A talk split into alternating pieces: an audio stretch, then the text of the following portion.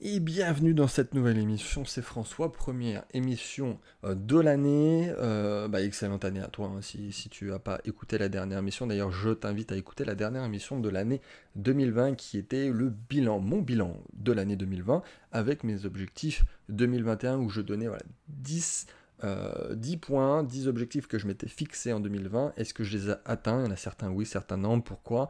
Et, ça va être une excellente émission aujourd'hui que d'enchaîner avec bah, les prédictions. Là, j'ai donné mes objectifs, donc ça, c'est ce que je, veux atteindre, c'est ce que je pense atteindre dans une certaine mesure. Ça sert à rien d'ailleurs de toujours donner des objectifs complètement fous et mirobolants. C'est toujours ceux qui se donnent d'ailleurs des objectifs, entre parenthèses, qui se donnent des objectifs incroyables qui réussissent jamais. Par quelqu'un qui a, par contre, qui est cohérent dans les chiffres, qui est cohérent dans sa vision, même s'il met des objectifs assez hauts à atteindre, c'est celui qui a réussi. Celui qui se dit, bah, si je vais faire un milliard en un an ou en deux ans, il n'y arrive pas. Bref, on ferme la parenthèse et ici on va parler de mes prédictions. Donc aujourd'hui, dans cette émission, c'est voilà, c'est pas ce que je veux, c'est pas ce que je voudrais. Euh, c'est pas euh, comme ça que je veux que le monde euh, se déroule, mais c'est ce qui va se passer, d'après moi. Hein. je, vais en donner 5, donc c'est le programme, il est assez simple, j'ai donné 5 prédictions, je vais même donner des chiffres, je sais, je, me mouille, c'est jamais une bonne idée, mais je le fais, c'est comme ça, hein, c'est comme ça que je travaille, et on va le voir ensemble. Encore une fois, je le répète, il y a, certains points euh, qui ne sont pas très joyeux, il y a certains points qui sont pas très reluisants, mais euh, je pense c'est ce qui va se passer, hein, de, près euh, de comment le monde fonctionne, de, par qui le monde est dirigé. c'est cinq prédictions qui, pour certaines, je l'espère, vont se dérouler. C'est plus les dernières, la quatrième, la cinquième. par contre, pour les premières, tu vas voir, c'est c'est pas la folie. Donc, je vais prendre mes notes sous les yeux pour rien oublier. On va commencer par la première. les deux premières, en, gros, ça, plante le décor, hein. ça met le contexte, qui, vont aussi indirectement avoir un lien sur la 3, 4 et 5e prédiction. Mais, euh, mais je pense que c'est une émission très importante pour, euh, pour toi si, si, tu veux tout simplement bah, te mettre à l'abri, comprendre comment le monde fonctionne et tout simplement bah, déjà avoir une première idée de sur quoi on va aller. Parce que pas évident de faire une année, euh, le bilan de l'année 2020, mais euh, surtout que la plupart du temps, quand il y a quelque chose qui se passe, le, les retombées, euh, que ce soit purement économique, mais même là on parle de sanitaire, on parle de finances, on parle de, beaucoup de choses, de beaucoup de points, de beaucoup de points importants, ça, tombe, ça retombe dans les mois et dans les années qui suivent. Donc il y a eu des choses qui sont passées en 2020, Ensuite, 2021, 2022, 2023, c'est on va, euh, on va avoir les, pots cassés, tout simplement. Donc premier point, euh, c'est euh, l'hyperinflation. Donc je voulais revenir dessus parce que c'est un point important et je me suis rendu compte d'ailleurs en partageant il n'y a pas longtemps sur Instagram, j'avais partagé un graphe, on va, on va en discuter, qui a choqué beaucoup de monde. Je t'ai dit mais je pensais pas que ça allait autant faire réagir parce que moi je bon, les gens sont quand même conscients mais c'est vrai que le chiffre est dingue. Donc on va parler de cette inflation. Et euh, on, va, on va commencer par ce chiffre. J'avais partagé ce, graphe qui mettait en avant, on va dire, l'impression monétaire en dollars, parce que le dollar c'est euh, la devise reine qui, qui tous les échanges économiques mondiaux se font en dollars, et qui avait plus de 20% des dollars en circulation actuellement qui ont été imprimés en 2020 il y a 4500 milliards, un petit peu plus maintenant, parce qu'on est, en 2021, qui ont été imprimés euh, depuis 12 mois. C'est-à-dire que 20%, tu prends euh, toute l'histoire des États-Unis, de l'Amérique, 20% des dollars qui sont en circulation, là, c'est 1 dollar sur 5 qui, passe d'une main à l'autre, a été imprimé en 2020. Donc là, il n'y a pas besoin d'avoir fait euh, des études en finance ou d'avoir un prix Nobel en finance pour comprendre que forcément, déjà, si on augmente drastiquement euh, le, le, le, le, nombre d'un de, actif, ou qu'importe d'ailleurs, forcément ça diminue euh, sa raréfaction. Donc, et, si on part de ce postulat, eh ben, ça perd de valeur. Et je vais te donner un autre chiffre, c'est que plus de 80% des dollars en circulation ont été créés, euh, ont été imprimés depuis la crise de subprime en 2008. C'est hallucinant, c'est-à-dire que 4 dollars sur 5 ont été imprimés post-2008. C'est-à-dire que 2008, il y a des choses qui ont été faites, il y a eu énormément de bêtises de gros acteurs planétaires, mais on n'a pas du tout retenu la leçon, on a fait pire. C'est-à-dire que juste sur l'année 2020, on en a imprimé euh, presque 5000 milliards. Donc c'est assez hallucinant, et tout ça pour dire que bah, ça va entraîner une inflation, une hyperinflation. Euh, et il y a un chiffre qui a été donné il n'y a, pas longtemps, et je crois que c'était il y a deux jours, en plus ça tombe bien, de Donald Trump qui vient de signer un accord de 900 milliards, si je ne me trompe pas, pour relancer l'économie. Donc il en rajoute une couche, allez on y va, c'est hélicoptère monnaie, on continue de signer des chèques, on essaye de stimuler l'économie. Ce qui est très bien, on va dire, dans l'idée pour stimuler l'économie à court terme. C'est toujours une très très très mauvaise idée euh, à long terme et c'est tout simplement reporter le problème et de reporter le problème à nos enfants, à nos petits-enfants qui eux devront essayer de trouver une autre solution ou tout simplement qui vont euh, galérer. Donc euh, une chose est sûre, c'est une chose à retenir par rapport à ça, c'est que si vous avez le, moindre fiduciaire, c'est de s'en débarrasser le plus possible. C'est-à-dire que l'euro, c'est un, peu, un peu le même délire. Dans une moindre mesure, mais c'est la même stratégie, à l'inverse de la Chine. Donc le, moins possible, essayer d'avoir de l'euro. Le moins possible, essayer d'avoir du fiduciaire et d'acheter un maximum d'actifs de valeur, quel qu'il soit, que ce soit, euh, que ça soit une, une montre euh, que ce soit du vin, euh, que ce soit euh, peu importe des entreprises, que ce soit du bitcoin, enfin quelque chose qui représente de la valeur et qui va prendre de la valeur. Parce que dans tous les cas, ce sont des choses qui sont limitées. on on peut pas avoir une infinie, bah déjà évidemment de, du bitcoin parce que c'est capé, mais on peut pas avoir une infinie de, de, de telle chose, de telle œuvre d'art, de c'est pour ça d'ailleurs que bah, le marché de l'art, c'est toujours, t'entends des prix hallucinants avec des œuvres d'art, il y en a des, millions, des millions, parce que c'est un des très grands peintres qui ont fait quelques œuvres seulement. Donc c'est rare, c'est limité, on n'en refait pas d'autres, donc c'est un actif qui a de la valeur. Donc hyperinflation, euh, et c'est très très très dérangeant pour beaucoup de monde, parce que s'il y a le gap entre la finance traditionnelle et l'économie réelle est en train de s'agrandir, est en train de s'accentuer. C'est-à-dire que c'est peu probable. En général, il y a deux scénarios. C'est soit l'économie réelle rattrape la finance, c'est-à-dire que là, bon, on parle, tout simplement de croissance. Hein, de, la, croissance est, euh, est, très belle. Euh, la croissance fait que l'économie rattrape les marchés financiers, rattrape la bourse. Ou deuxième scénario possible, c'est que inversement, la finance rattrape l'économie réelle. Euh, donc là, ça c'est un scénario un peu plus pessimiste, c'est tout simplement ce qu'on appelle un crash financier ou boursier. C'est-à-dire qu'on se rend compte que la finance, les marchés financiers sont dans une euphorie, une euphorie qui n'est pas du tout justifiée, et à ce moment-là, bah, très bien, crash financier, tout à fait, euh, tout à fait normal d'ailleurs, c'est pérenne un crash financier, et à ce moment-là, on ramène la finance vers l'économie réelle. Sauf que là, c'est ni l'un ni l'autre. C'est ni l'un ni l'autre, c'est-à-dire que le gap entre les deux est en train de s'accentuer. C'est-à-dire qu'on va avoir les pots cassés de 2020 en 2021 sur l'économie réelle, et en plus, on a la finance qui ne fait qu'augmenter. Et c'est dû notamment à l'hyperinflation, au fait qu'il y a des milliards de dollars, des milliards d'euros qui viennent d'être réimprimés et qui sont réinjectés de partout, ce qui fait perdre énormément de valeur à, bah, à vos euros, à vos dollars, je dis vos dollars parce qu'indirectement c'est comme si tu avais tes dollars, hein, parce que les produits que tu portes sur toi, ils sont échangés en dollars. Et, l'euro a la même stratégie, la Banque Centrale Européenne a la même stratégie que la Banque Centrale Américaine. Donc hyperinflation, si déjà tu pouvais retenir que ça, ce serait déjà génial. Euh, pour 2021, hyperinflation, donc évite d'avoir au maximum du fiduciaire. Deuxième point, euh, c'est la fragilité euh, des États-Unis de l'Europe, encore une fois, tout est un peu lié, mais et euh, la Chine qui s'endurcit. Qu'est-ce que je veux dire par là? C'est que tout simplement, bah, les États-Unis, la politique, la stratégie, ce serait marrant de retrouver la première émission que j'avais faite là-dessus, euh, de, par, on va dire, cette guerre froide, euh, cette guerre fiduciaire et, purement politique entre les États-Unis et la Chine, où bah, la Chine voulait complètement, enfin ça fait 10 ans quand même, depuis 2008 en fait, eux ils ont, ils ont, ils ont été malins, ils ont retenu la leçon, depuis 2008 où la Chine essaye de créer une monnaie stable et, très forte autour de l'Asie et de complètement dédollariser l'Asie, et bah, de l'autre côté, bah, les États-Unis qui ont une stratégie complètement opposée, c'est-à-dire qu'on stimule au maximum l'économie quitte à complètement bousiller la monnaie, et bah, la Chine, c'est l'inverse, hein. c'est-à-dire qu'on va surtout pas toucher à la monnaie, on va quelque chose de très stable, quelque chose de, anti-fragile, et quitte à bah, avoir quelques faillites. Mais c'est pas grave, c'est-à-dire que c'est une stratégie long terme, c'est-à-dire sur le long terme, c'est payant. Sur le court terme, il y a, quelques dégâts, mais c'est pas bien grave.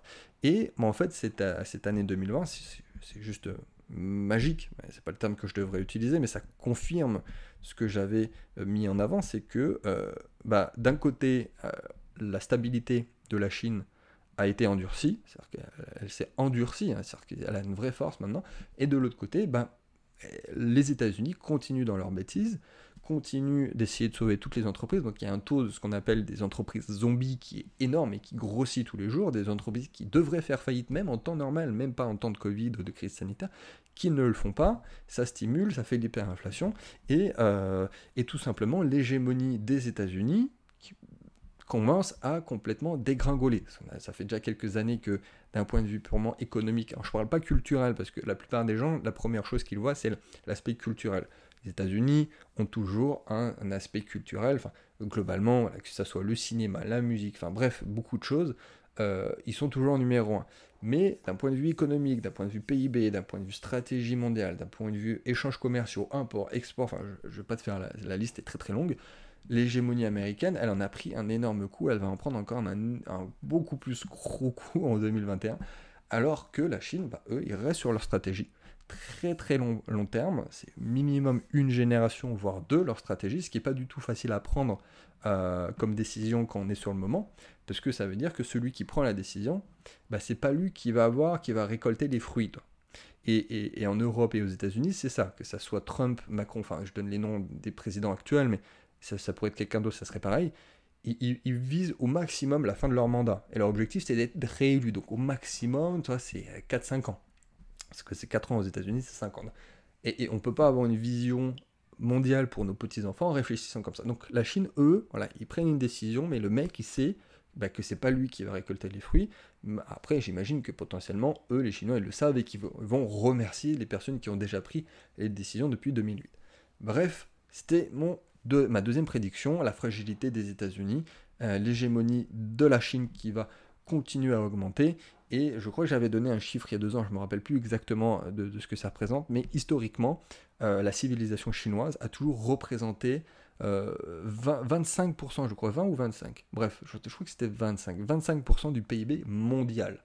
Mais, toujours, hein. genre il y, y a 3000 ans, il y a 2000 ans, il y a 1000 ans, c'était toujours plus ou moins 25%.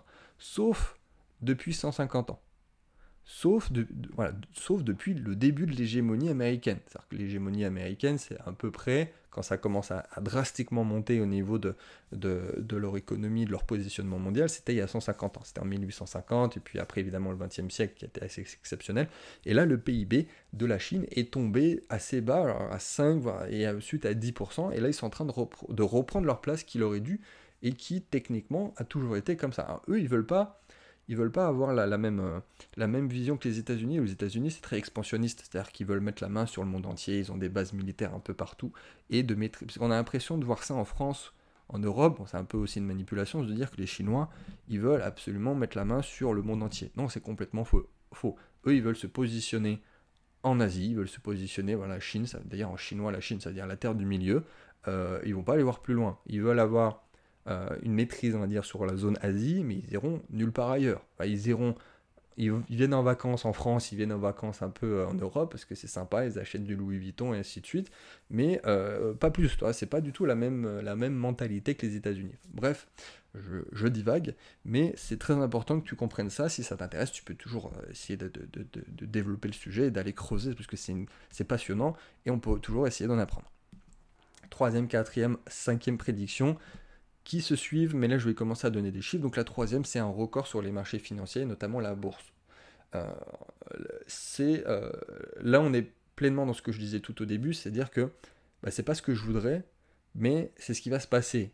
Euh, d'après moi, il n'y a, pas que moi qui le dit, mais entre l'hyperinflation, entre le, fait que potentiellement, là on va pas en parler, c'est pas le sujet, mais qu'il y aura une potentielle taxation de l'épargne, quand maintenant les gens vont mettre leur sous-sous en compte en banque, bah, au lieu d'être rémunéré, au lieu d'avoir une rémunération de l'épargne, bah, on va vous prendre de l'argent. Donc tout ça fait que bah, les gens ils vont mettre leur argent ailleurs. Donc il y aurait potentiellement un record sur énormément de marchés, mais notamment la bourse, où en plus dernièrement, là, il y a eu quelques clôtures importantes, quelques clôtures euh, hebdomadaires, là on va voir la clôture mensuelle, puis la clôture annuelle, on est sur des plus hauts historiques, ce qui veut dire que c'est des signaux euh, très intéressant pour le long terme, c'est des signaux, ce qu'on appelle des signaux bullish, c'est-à-dire que, ok, c'est des signaux qui sont acheteurs. C'est-à-dire que c'est ok, on a eu le flash crash en, mars-avril, on est remonté, à, on a mis quelques semaines, quelques mois pour rattraper sur lequel on était, les niveaux sur lesquels on était en début d'année, et on les a dépassés, et c'était pas juste on les a dépassés, on est redescendu en dessous, sinon il y a eu plusieurs clôtures mensuelles, mensuelles et hebdomadaires au-dessus. Donc, on est parti, on peut dire, sur une année 2021 au niveau de la bourse, très optimiste, même euh, si au final, ça ne repose sur rien. Hein, c'est pas parce que la finance augmente que ça veut dire que ça représente l'économie réelle. Non, non, non, pas du tout. C'est-à-dire que la finance et l'économie, ils ont divorcé depuis un bon moment. Euh, ce, sont deux choses complètement différentes depuis un bon moment. Et, euh, et, c'est complètement virtualisé.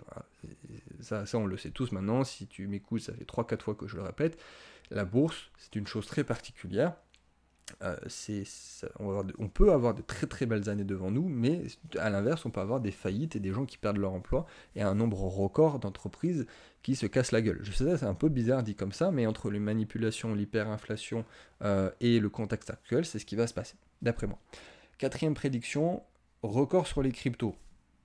Euh, record sur les cryptos, record sur le Bitcoin. Voilà, pour ceux qui se sont positionnés sur le Bitcoin, pour ceux qui ont eu l'intelligence euh, le courage ou tout simplement la discipline de m'avoir écouté, vous êtes déjà très très bien. Mais euh, on, va essayer de donner des chiffres.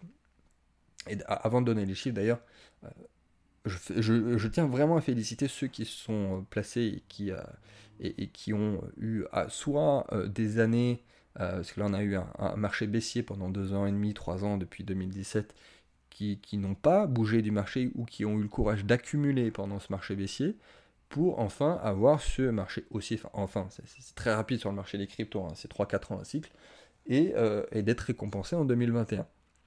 Et d'ailleurs, je, passe le bonjour à tous ceux qui m'avaient dit, quand j'avais enregistré euh, l'émission en septembre, qu'il fallait absolument acheter du Bitcoin en septembre parce qu'il y avait énormément de signaux acheteurs, il y avait des signaux bullish qu'on venait sortir du marché baissier. Tu, la retrouves facilement l'émission que j'avais dit d'acheter du Bitcoin une date précise, hein, je ne me rappelle plus la date, mais j'avais dit achète du Bitcoin avant le dernier trimestre, achète du Bitcoin avant cette date précise. Il y a des choses qui vont, qui vont arriver, qui vont se mettre en place. Des personnes qui avaient crié au scandale, qui avaient dit que c'était pas vrai, que je racontais n'importe quoi. Enfin bref, nous y sommes. Voilà, le Bitcoin a fait x4. Euh, il a 30 000 dollars. C'est beau et euh, mes prédictions sur, les records, parce que là c'est que le début, hein, ce qu'on peut appeler un, début de marché haussier qui peut nous ramener très très loin. Alors on va donner deux chiffres. Euh, on, va, on, va, partir sur un scénario pessimiste. Le Bitcoin à 50 000 dollars en 2021 et l'Ethereum à 1500. Voilà, 1500 dollars. Ça, scénario pessimiste. Scénario très optimiste, euh, enfin très optimiste, optimiste, sur lequel on voudrait partir, et même si c'est quitte à encore une fois que ça, aille un petit peu en début 2022, c'est pas grave. Bitcoin à 100 000 dollars, Ethereum à 3 000 dollars. Donc voilà, tu peux noter ces chiffres, euh, on, se les, on se les ressortira dans un an. Euh, si c'est dans 10 mois, si c'est dans 14, c'est pas bien grave. Mais voilà, je préfère donner, des, deux, donner une grosse fourchette, un minimum, un maximum, comme ça au moins ça, ça, permet d'avoir une vision sur ce qui est possible de faire au minimum, et ensuite de, se dire que tout ce qui est au-dessus, bah, c'est du bénéfice. Cinquième, euh, cinquième prédiction, voilà, troisième record, hein, après le record sur la bourse, le record sur les cryptos, record sur les métaux précieux. Donc là aussi, en fait, on est parti sur, euh, bah, sur ce qu'on appelle un super cycle haussier, en plus avec les métaux précieux, c'est beaucoup plus long. On a parlé de cycle de 4 ans sur les cryptos, sur le Bitcoin, où sur le cycle, on a à la fois un marché haussier et à la fois un marché baissier. Un super cycle haussier sur les métaux précieux, c'est 10 ans, 10-15 ans le comportement psychologique est à peu près le même, sauf que c'est beaucoup plus étalé, c'est beaucoup moins condensé que sur les cryptos. Et euh, on, va parler de l'or, parce que l'or, c'est un, peu le bitcoin des métaux précieux, c'est-à-dire que c'est celui qui en avance sur les autres, c'est celui qui guide les autres. Quand celui-là, il part, et ben les autres font la même chose après dans les semaines ou dans les mois qui suivent. Globalement, c'est très grossier, mais c'est ça, sauf à exception près, ne hein, me faites pas dire ce que je n'ai pas dit. Et euh, pour donner un minimum euh, en 2021, donc l'or à 2000 dollars, euh, et euh, une target, on peut dire, à 2300 dollars. Pareil, c'est raisonnable. Là, il à 1800 hein, pour ceux qui suivent pas du tout. Euh, et je parle de l'once de l'or. On parle toujours en général, on parle de l'once de l'or. Donc, minimum à 2000. J'ai une target qui est plutôt à 2300 à court terme. Et un target plus long terme. Donc là, c'est pas 2021. Donc je sors un peu du contexte de l'émission. Mais avec ce super cycle haussier à l'once de l'or à 3000 dollars. Donc là, on a 1800, je te laisse faire les calculs. C'est quand même un excellent ratio pour euh, un placement qui est dit patrimonial, un placement qui est dit sécuritaire, ce qui est vrai. Hein.